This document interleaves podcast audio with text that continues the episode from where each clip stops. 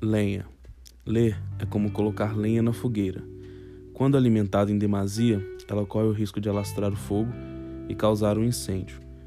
Quando não alimentada, ela se apaga e perde o sentido, deixa de desempenhar o seu papel, que é aquecer. Assim é a vida do homem. Uma leitura obsessiva pode inflamar o seu ego a ponto de queimar as pessoas que estão à sua volta. Mas a falta da leitura o reduz a cinzas, sem utilidade. Nesse sentido, não ter é um problema, mas fazer da leitura uma obsessão também o é.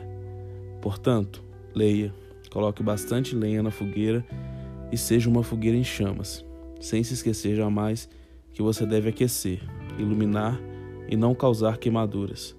Mantenha o equilíbrio. Ler é como colocar lenha na fogueira, aquecer sem queimar.